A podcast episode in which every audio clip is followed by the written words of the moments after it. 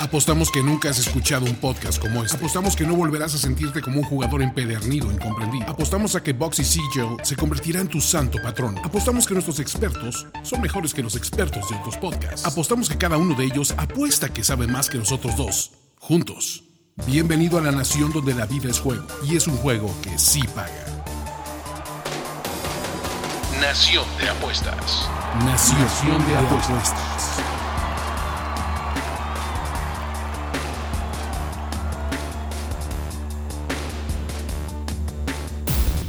Querida gran nación, eh, pasa otro mes y Nación de Apuestas sigue aquí, sigue vigente y sigue grabando gracias a todos sus su apoyo, a sus votos, a su confianza. Eh, no vamos a hacer, vamos a hacer demostraciones de poder al año de que se cree Nación de Apuestas. Probablemente sí, haremos un, pararemos calles, cerraremos, tomaremos congresos, lo que se tenga que hacer, porque gracias a esta gran nación ya tenemos 15 episodios de, de, de este podcast y vamos por otros 150 más. La verdad es que no importa que sea temprano, lo disfrutamos mucho. Como siempre está el camarada Andrés Ornelas. ¿Cómo estás? ¿Qué tal Ulises? ¿Qué tal Rich? Aquí este, reportándonos en estos días de trabajo gubernamental y burocrático. Exactamente. Y el compatriota Ricardo de la Huerta. ¿Cómo estás, mi hermano? Ulises, Andrés, un gusto saludarlos. Ya extrañábamos estar aquí de vuelta después de la breve pausa causada por nuestro especial de fútbol, el cual espero que ya hayan escuchado. Y ahorita más con todo, ¿no? Y más con todo ahora que ya se vienen justo las finales de, de los torneos de verano. Y después no se preocupen, si no lo han escuchado, cuando empiecen las ligas eh, De su preferencia. de su preferencia, también va a ser súper valioso. Ya les estaremos ahí compartiendo nuestro especial. Exacto, ¿no? La minuta del día de hoy, básicamente, vamos a hablar de picks de tenis con el experto Ricardo de la Huerta, picks de béisbol y picks para el fútbol, ¿vale? Entonces, con eso, vamos a arrancar con el tenis. ¿Por qué? Porque Rich les va a decir en unos, ¿qué serán? Tres, cuatro minutos cuál es su, su enfoque para apostar en tenis y algunas recomendaciones que la verdad es que las que ha dado en Twitter en arroba Nación han estado on the money. Es muy difícil a veces por el tema de, de los tiempos, porque el tenis tiene partidos todos los días y cuando son en Europa son muy en la mañana, que podamos aquí mismo en el podcast darles un desglose detallado de partidos específicos.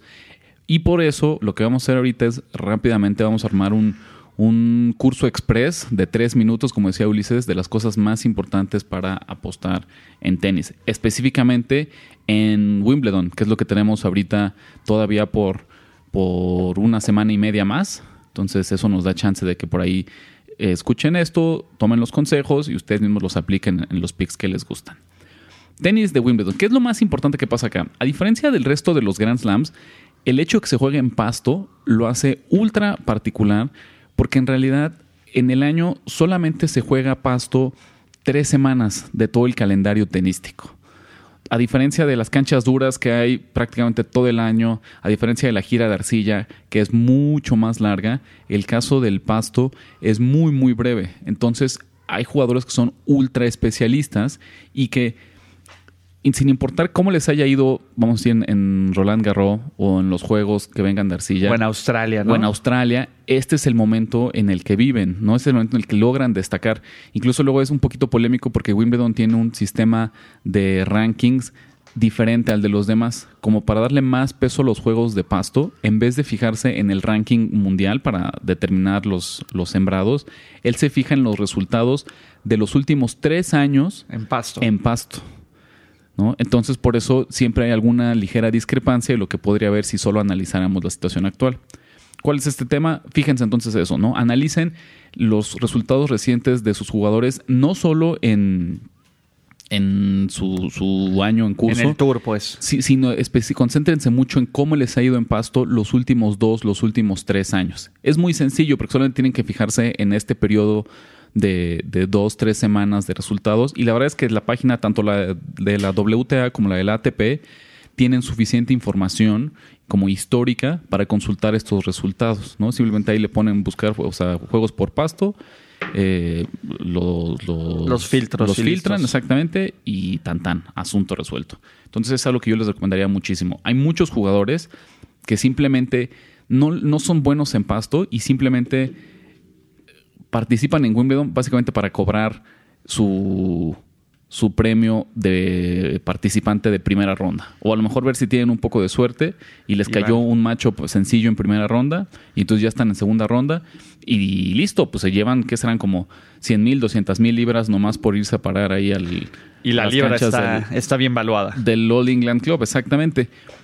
Pero se ve mucho en que incluso hay jugadores que no participan en torneos de pasto previos a Wimbledon. ¿Me explico? Tan, tampoco les importa que su preparación no está enfocada en, en este sentido. Van a participar para llevarse su premio porque es muy bueno, pero en realidad lo que les interesa es que, que acabe rápido esto y ellos regresen a su preparación, ya sea en arcilla, que todavía hay torneos O menores para el US Open, que continúan es- en el verano, o exactamente, hacer la transición rápidamente a las canchas sintéticas ¿Cómo sabemos tanto de, ese- de- de todos los deportes? eh? Y, y se lo juro que no nos ponemos a estudiar. no nos podemos estudiar, ¿verdad? Pero nos gusta acá un, un poco de todo. Para fijarse rápidamente, yo les recomendaría, el tenis también suele utilizar a veces líneas muy abultadas, de menos 500 hasta menos 5000 cuando juegan Djokovic, Federer, Nadal, Nadal. ¿no? Entonces, a veces el money line no es una buena apuesta, porque no tiene caso arriesgar eh, eh, un parlay de ocho favoritos solo con la intención de, llegar a una línea de menos 150. Entonces, yo recomiendo evitar estas ultra ultra altas este, líneas, ¿no? Una alternativa que, yo les doy, bien sencillo, en el caso de, de los juegos de hombres, ahí sí eh, enfóquense en el handicap de games, en el handicap de juegos, ¿no? Eh, y en el caso de las mujeres, mejor utilicen los sets, el handicap de sets. Es más común en el juego de mujeres que se vayan eh, a tres sets, entonces siempre escoger a la chica con, con un set a favor puede ser una apuesta interesante. Justo así le pegamos a un pick en, Twitter en esta semana. Y en el caso de los hombres, no siempre se van a, a cuatro o cinco sets en caso de Grand Slams, pero sí es común que los partidos se vayan a tiebreak o que solamente haya un quiebre por set. No es tan normal que tengas dos, tres quiebres por set, cosa que sí ocurre en el de mujeres. Entonces hay menos volatilidad en este sentido. Entonces por eso yo les recomendaría que para, para acortar favoritos, en el caso de los hombres busquen otra vez handicap de juegos y en el caso de las mujeres, handicap de sets. Ya para cerrar, y no nos quedemos con un pick de manos vacías, para juegos del día de mañana, viernes 5 de julio, para que lo metan desde temprano, vamos a agarrar un parlay, ¿no? De dos, dos mujeres. Dayana Jastremska, que es una ucraniana de estas jugadoras que yo pronostico que van a ser de las eh, próximas estrellas del tour. Una chica de apenas 19 años, pero que ha, dado mucho de qué hablar y que se ve bastante bien en, en la cancha. Contra Petra Martic, una croata que llegó hasta cuartos de final ahora en, Roland Garros. O sea, viene de un- ha tenido un año muy bueno y se ha visto bastante bien en las primeras rondas acá de Wimbledon. Con ellas dos, una línea que nos queda en menos 130. Ese va a ser el, el pick que damos para esta semana de Wimbledon. Ok, perfecto. Con eso cerramos tenis. Yo me voy a animar a dar un pick que estoy aprendiendo. Eso. Que a ver qué opina Ricardo. Me voy a animar a dar Djokovic menos nueve y medio.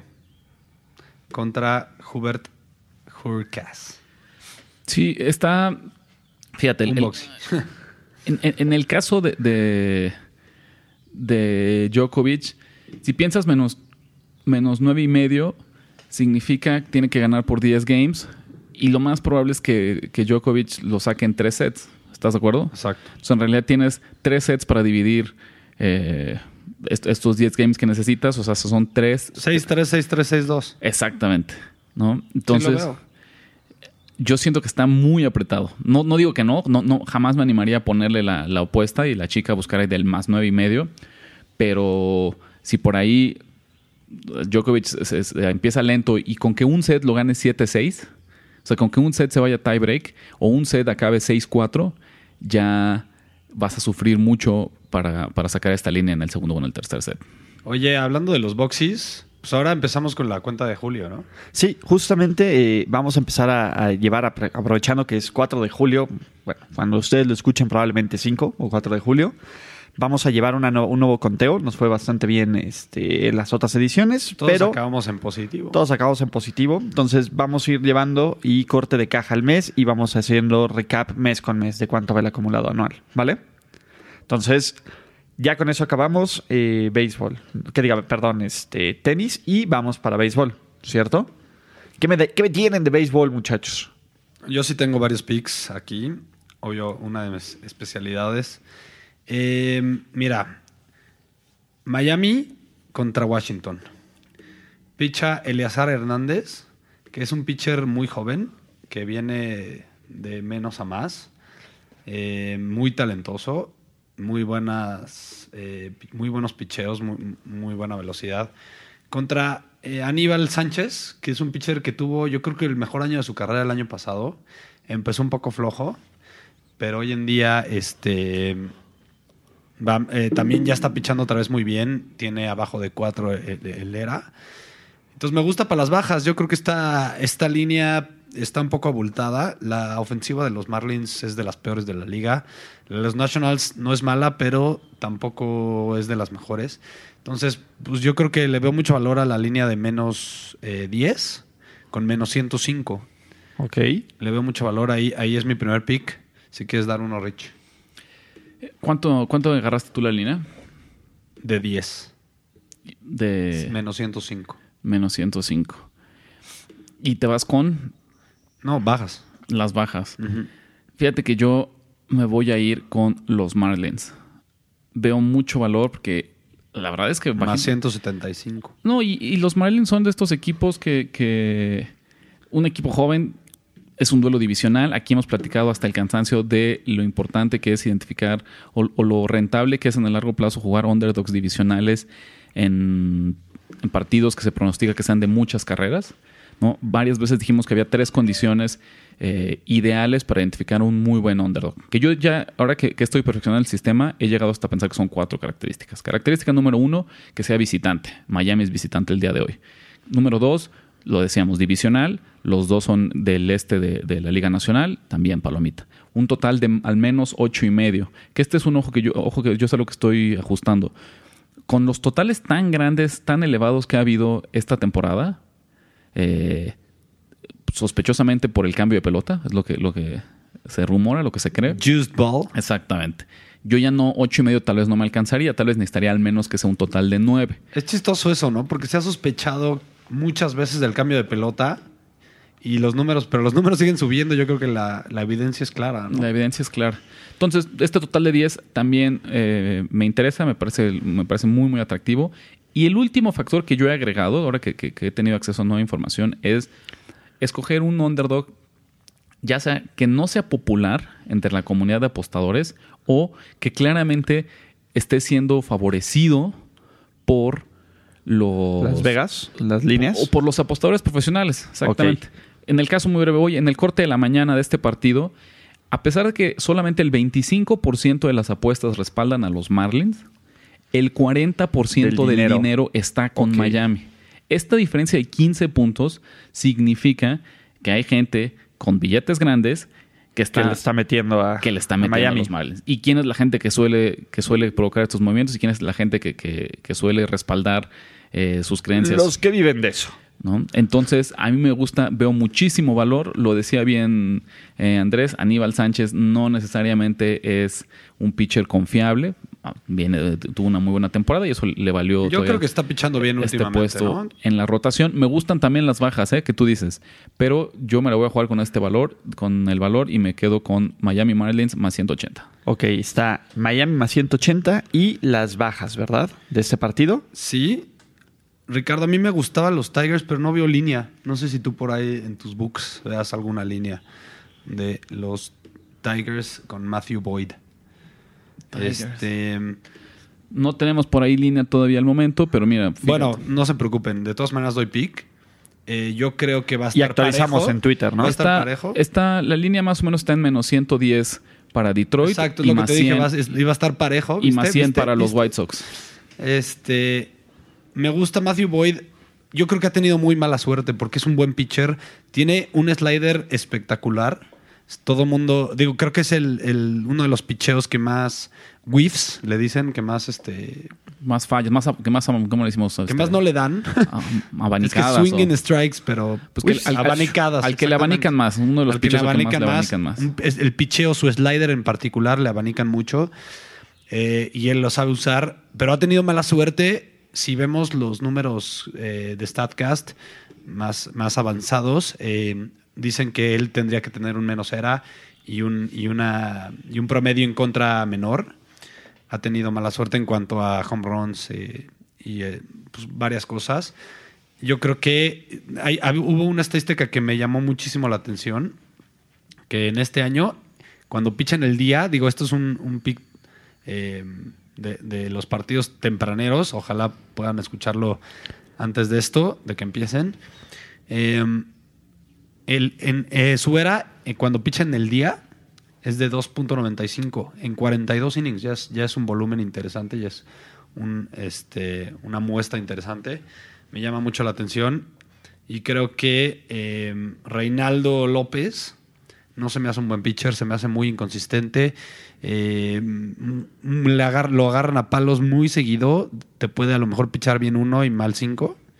Entonces me gusta el, el valor de la línea en como la vean, porque yo, como digo, pronostico que esté pareja, menos 110, más 100, a lo mejor la pueden encontrar en algún buen book.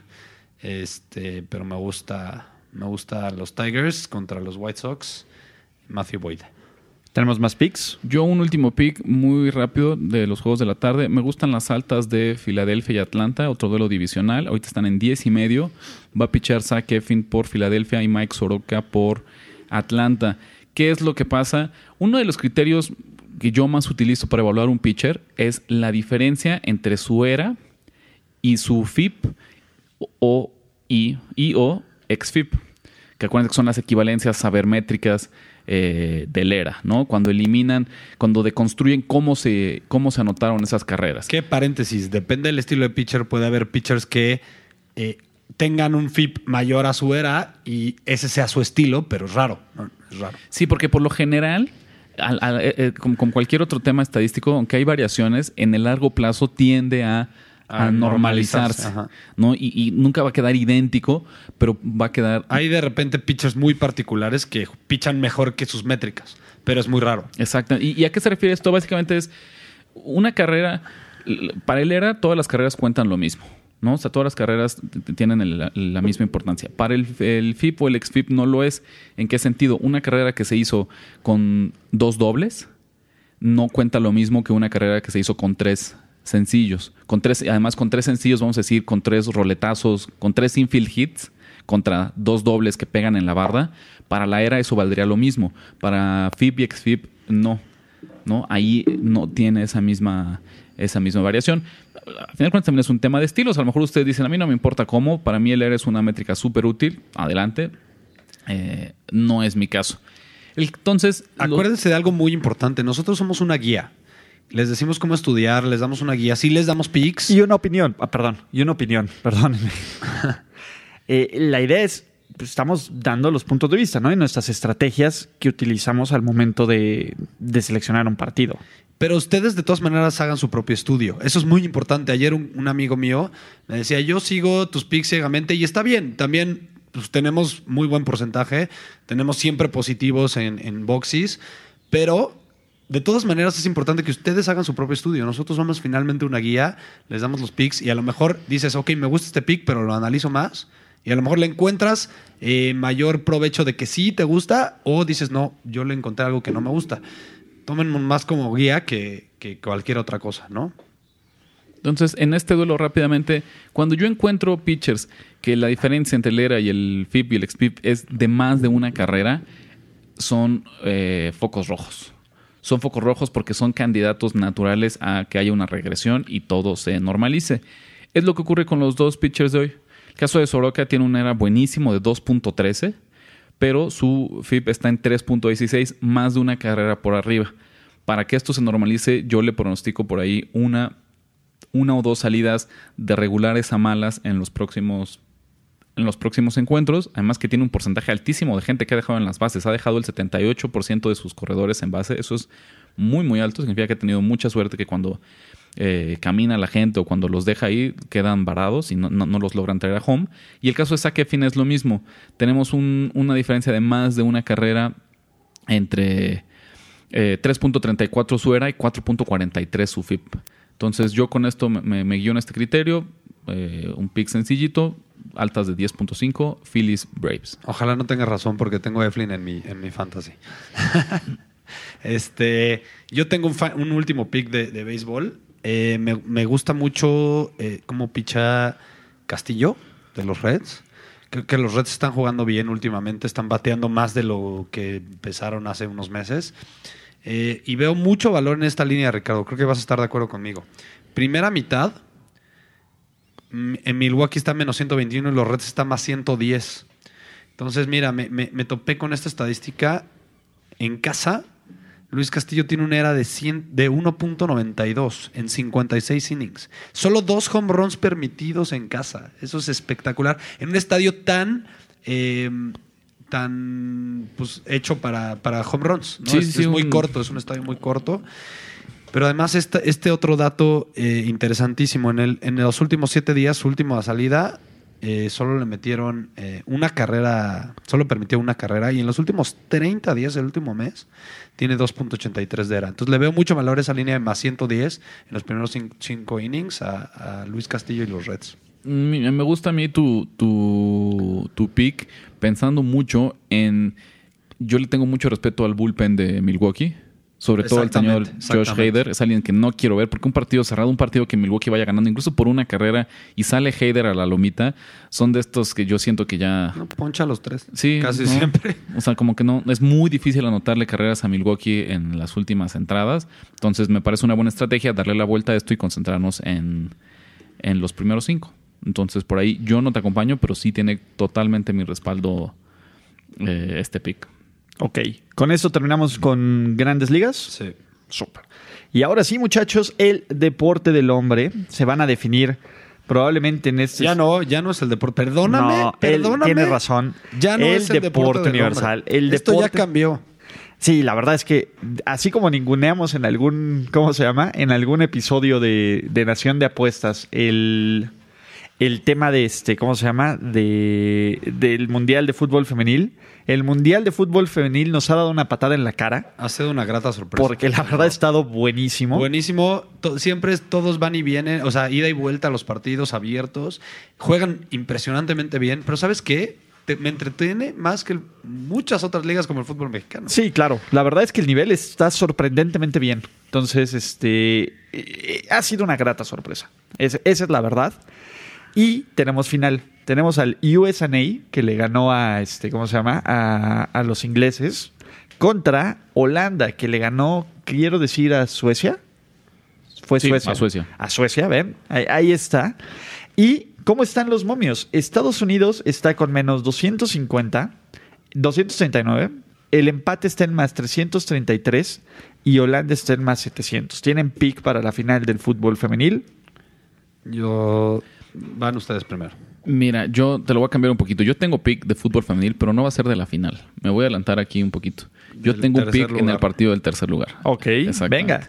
Que es Inglaterra, Inglaterra-Suecia. Suecia, el doble de perdedores. Y aquí sí voy a seguir la misma lógica que aplica para estas instancias en, en el torneo de hombres o en cualquier liga del mundo. Creo que aquí es igual de válida. Nadie quiere jugar este partido. Sí.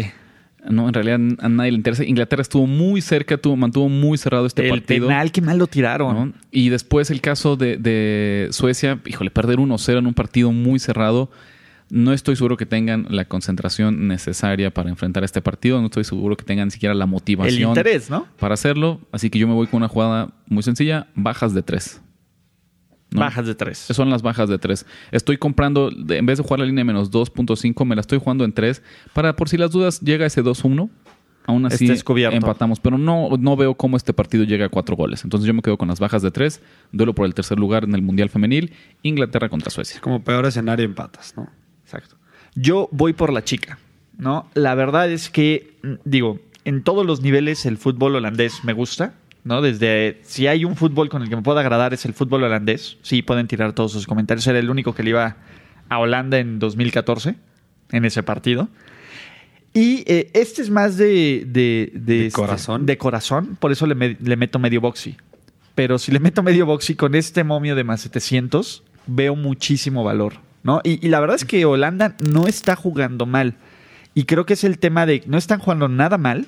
Y es el tema de que el, el favorito y el equipo popular es Estados Unidos, que es un gran equipo, pero tampoco veo una diferencia tan abismal entre Estados Unidos y Holanda que me que no vea que Holanda pueda ganar este partido. ¿Sí me explico?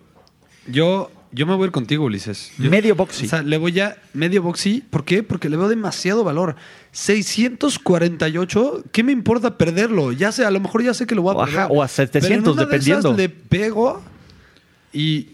Sí, Oye, son medio boxy, 350. me meto 350. Más 350. Digo, 3.5. Está boxys. bastante bien. O sea, O sea, por medio Me boxy. vale gorro, me, digo, perder medio boxy. Y lo veo valor. Y la verdad es. es Y como este- voy, le voy a pegar a todos mis picks de béisbol, pues ya lo y tengo también ahí le vas a pegar a este. Le vas a pegar a este, Andrés. Por, por esa confianza que le tienes. Pero ¿no? además, ahí te va. Medio boxy al partido de a Holanda Ajá. y otro medio boxy a eh, línea asiática más uno, más uno y medio. De, Ah, de Holanda. De Holanda. Ok. Entonces ahí un está. completo. Tú ya le metiste el boxy invertido en completo. este partido. Y en Holanda, ¿vale? Puede ser que me, me quede a mano, ¿no? Puede ser. Puede ¿no? ser que me quede a mano si, si Holanda pierde por uno. Pero está interesante, ¿no? La verdad es que está bastante interesante y ya le dimos la vuelta a este, ¿cómo se llama?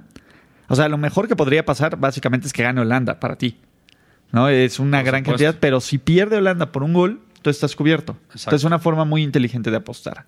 De ahí nos vamos a Copa América. Un- una, ah, última. un- una anotación. venga. Eh, yo no tengo pick porque coincido y saben que aquí nos encanta buscar el valor y pues una línea de más 700 en Holanda es algo que no, no queremos dejar pasar. Habiendo dicho Pero- esto, la última vez que el equipo femenil de fútbol de Estados Unidos perdió un partido oficial, 2015. Pero piénsalo, he estado muy cerrado. Yo lo- no, yo lo sé, muy- yo o lo sea, sé, yo casi lo sé. pierden contra. Y no lo digo. Les ha costado trabajo. O- o ese- Francia les costó Ojo, muchísimo ojo, ojo. trabajo. Y esto no lo digo como para de- de- Desmotivarlos. desmotivarlos y decirles que no metan la apuesta, sino al contrario, si es a ver, si este equipo todo el mundo tiene que perder, o sea, las ganas dinastías eventualmente terminan y no parece ser tan dominante como en otras épocas, no parece estar jugando en su nivel más alto y aún, y aún así está recibiendo estas líneas gigantescas que recibiría como si fuera Exacto, básicamente el nombre, no deja de ser la final. Aquí eh, piensen, el fútbol femenil de Estados Unidos es el equivalente al Real Madrid o al Barcelona. La gente va a apostar ciegamente a ellos y por eso los casinos se van a dar el lujo de inflar la línea un 10, 20% porque a pesar de eso, a pesar de que encarezcan la línea, Es la el super gente favorito. los va a seguir respaldando y va a apostar el handicap asiático, línea de goles. O sea, yo les puedo asegurar que al menos el 80% de las apuestas están con el equipo de, de Estados Unidos. Pero además ve rápido. Digo, contra Inglaterra ganaron 2-1. Y por un Estuvo- penal que falló Inglaterra que cobró terriblemente mal. Exactamente. El Y- de Francia. Y contra Francia también ganaron 2-1, pero además el segundo gol lo metieron hasta el 81. O sea, no ha estado, ha estado, ha estado muy parejo. Sí, que, que digo, le- lo inteligente podría ser jugar el empate también. si pero- vemos este historial y vemos el valor de más 700, ¿qué me importa si pierdo medio boxy Es o que es un eso, boxy? medio boxy. Es justamente el, el retorno de inversión es tan bueno y es un escenario no improbable. Por ahí busquen ¿No? también la doble Fíjense. oportunidad también. O sea, yo estoy metiendo de otra forma, pero busquen la doble oportunidad de empate Holanda. Sí, también si le quieren bajar un poco al riesgo y al valor, ¿no? Pero no, con eso ya tenemos nuestra dosis de fútbol femenil. Copa América. Tenemos dos partidos. Tenemos la semifinal, bueno, el tercer lugar, que es el Argentina contra Chile. Y tenemos el partido por el título de la Copa América, que es Brasil contra Perú. ¿Tenemos picks para esto? Increíble la sorpresa que dio Perú, yo creo, de... de- Sí, Perú destrozó a Chile. Pero bueno, no lo destrozó, pero le No, destrozó. sí le dio un baile, la verdad. Sí, le dio. La verdad es que sí. Y aquí lo decíamos, ¿no? Creo que al inicio de la Copa América que Perú podía ser este como caballo negro. Chile trae esta tendencia de, de que se la creyó en el Mundial y se, se le subió mucho el, el autoestima y ahora ya juegan sobrados, ¿no? Sí, como que ya sé que cree equipo grande, ¿no? Exacto. Ya ¿No? juega un poco sobrados para mi gusto. Pero bueno, eh, ¿tenemos pick para el Argentina contra Chile? Eh, no, Digo, para Argentina-Chile no. Argentina-Chile no. Para el juego de tercer lugar yo no tengo pick. Yo tampoco. Yo le voy a meter el otro medio boxy que me sobra del, ¿cómo se llama? De la final a Chile. Porque creo que, digo, a los dos equipos ya no quieren estar ahí, mismo concepto de, de Rich. Pero creo que Chile podría presumir más este tercer lugar que los argentinos. Los argentinos, si no es un campeonato, les vale un pepino. Esa es la verdad, ¿no? Entonces, este, probablemente Chile lo quiera un poco más, entre comillas. Y creo que ahí podría haber el valor y veo, veo valor en la línea para meterle medio boxy. ¿Va? Fuera de eso, ahora sí, Brasil contra Perú. Brasil es favorito con menos 350, más 400 el empate y más 1100 el, ¿cómo se llama? Perú que de Maracanazo 2.0. Nunca en la vida, imposible. No, por eso, no. Imposible. Y yo les diría, no, no, no suelo jugar líneas tan elevadas, eh, pero aquí me parece que hay, hay un gran beneficio. Eh, voy a jugar, seguramente meteré Brasil en parlay con algunas otras cosas que me gusten el domingo. O sea, Brasil Con sí es- algún partido de béisbol que yo más bien sería eso. Y por ahí saben qué pasa, Es- no es tan fácil encontrarlo. Y cuéntenos ustedes, Andrés, tú me dices ahorita si lo has visto. Pero se ha popularizado una opción que le llaman los books eh, parlay abierto, en el que básicamente tú escoges el primer partido, vamos a decir Brasil, y después tú le vas a contar al, al book con ¿Cuál qué lo vas a complementar. Yo lo hago desde hace como tres años. Que existe esto de parlay abierto. Yo ¿no? hago un parlay de dos y le dejo tres líneas abiertas y voy viendo y de repente le meto otro y de repente le meto otro y así. Lo que te guste, ¿no? Y te Entonces, puedes, o sea, tienes un potencial de meterte mucho más y pusiste a lo mejor una unidad, ¿no? A, a mí me gusta un poco Un eso. ¿sabes? Bra- Brasil me parece a mí que es eh, lo más seguro que va a haber a una apuesta. Eh, Sí. Exacto, ya la pones Concreta. y luego ves. que acuérdense, acá sabemos que eso no existe. Pero bueno, entonces a mí me gusta mucho Brasil. Aquí sí no veo la sorpresa. Y me gustan todo yo creo que más que Brasil, las bajas. Brasil no ha aceptado un solo gol en toda la Copa América. Así me escucharon bien. Ni un gol, nada más los de penales en, en este contra en cuartos de final contra Paraguay. No estoy seguro que vayan a lograr mantener este, esta barrera impenetrable, pero Perú no, no creo que tenga muchas probabilidades de, de Por- hacerlo. Porque al mismo tiempo Perú no se ha caracterizado por un juego ofensivo, sino más bien. eh, Bueno, por- pues. con- digo, salvo el, el 3-0 que le mete a, a Chile, que sí fue como muy. Contundente, ¿no? Fue muy contundente, exactamente, pero. eh, no lo sé. Bueno, al contrario, no, discúlpeme. La verdad es que sí. Le metió 3-1 a Bolivia, le metió 3-0 a Chile, empata 0-0 con Uruguay. Ha sido como de altibajos, no sé qué les No parece. había hecho su tarea, Ricardo. No, no, no, no. Y lo que sí es importante recordar es que estos equipos se enfrentaron en la fase de grupos y Brasil le metió cinco pepinos a Perú.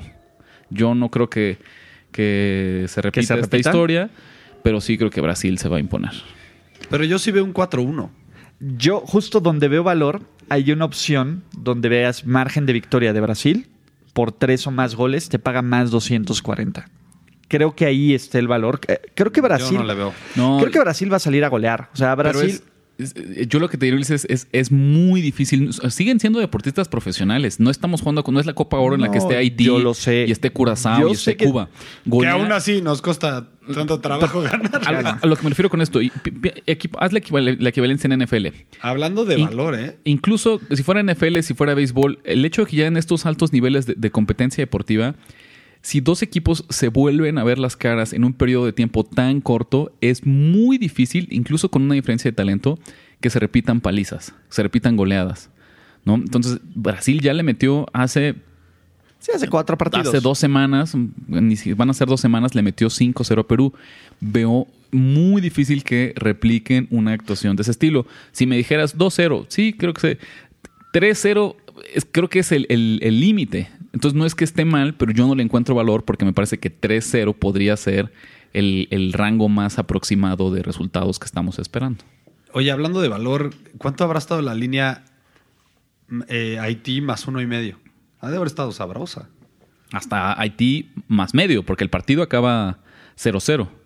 Exacto. Pa- para temas de las apuestas, Exacto. el México-Haití O fue un empate. Haití más medio ha de haber estado sabrosísimo.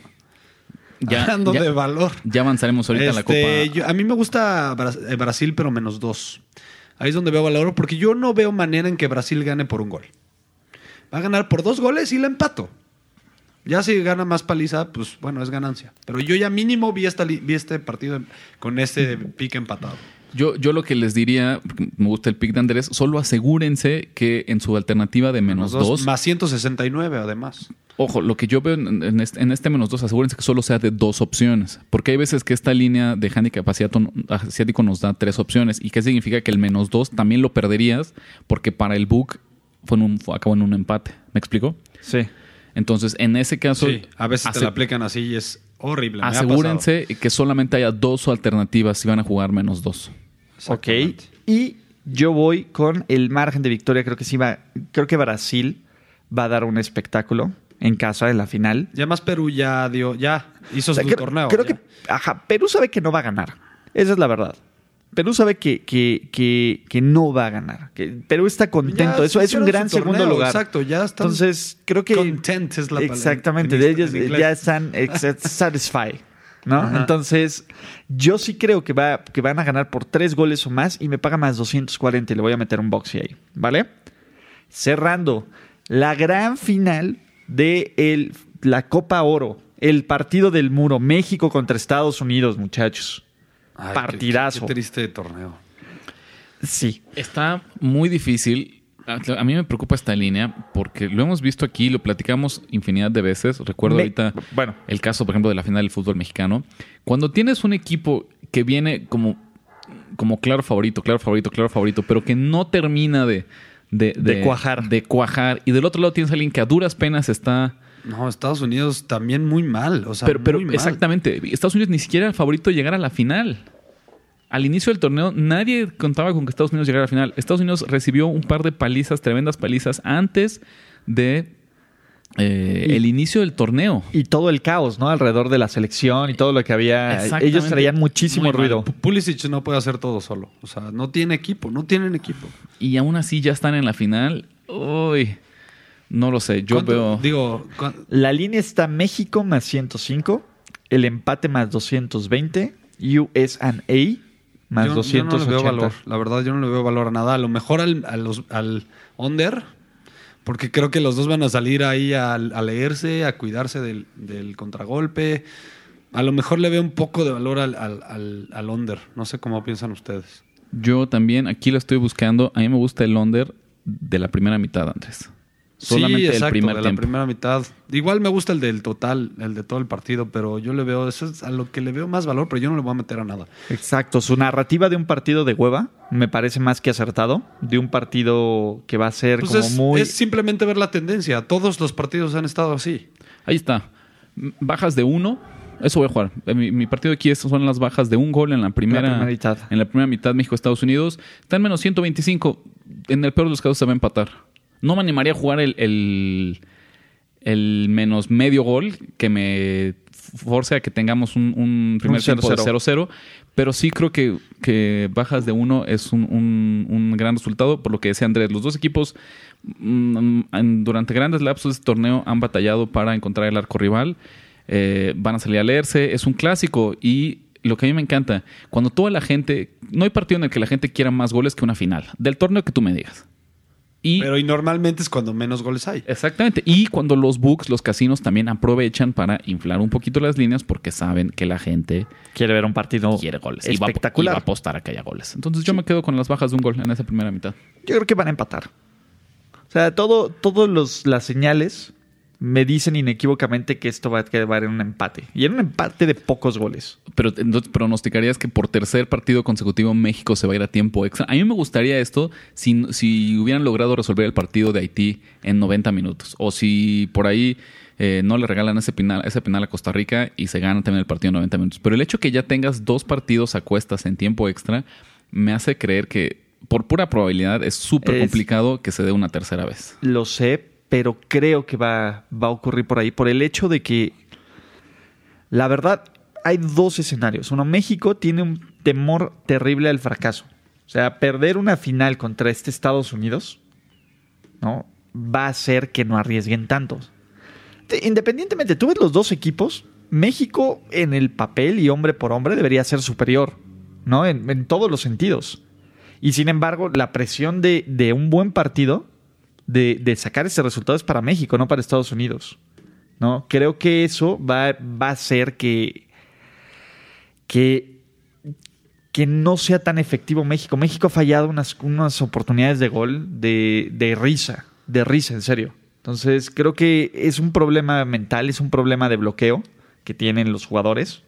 Y creo que va a ser un empate. Yo ahí es donde yo veo el valor en el empate. No veo valor en apostarle a México, porque la verdad es que como bien puede ganar México, también bien puedo creer que, que, que no se dé el resultado, ¿no? O sea, yo creo que es más probable, aunque los momios nos digan lo contrario, que México no gane en los 90 minutos, incluso que pierda el partido, a que lo gane. Desde mi punto de vista y desde mi lectura, ¿no? Y desde lo que he visto esta Copa Oro. Un, un dato muy curioso, uno pensaría que se enfrentan a cada ocho días estos equipos, pero desde 2011 no llegaban ambos a la final De la Copa. de la Copa Oro. ¿No? Uno u otro había sufrido alguna sorpresa, alguna campanada y se quedaba fuera de, de la final. Entonces, algo que, hace unos años nos parecía normal y era que en automático esto, la final de la Copa Oro siempre se disputaba entre México y Estados Unidos, no ocurría desde 2011, donde México se impuso 4-2.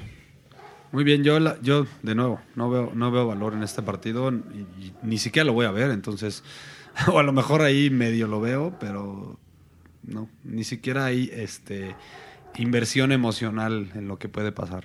Ok, pues bueno, con estos picks y con un podcast de 40 minutos cerramos Nación de Apuestas número 15.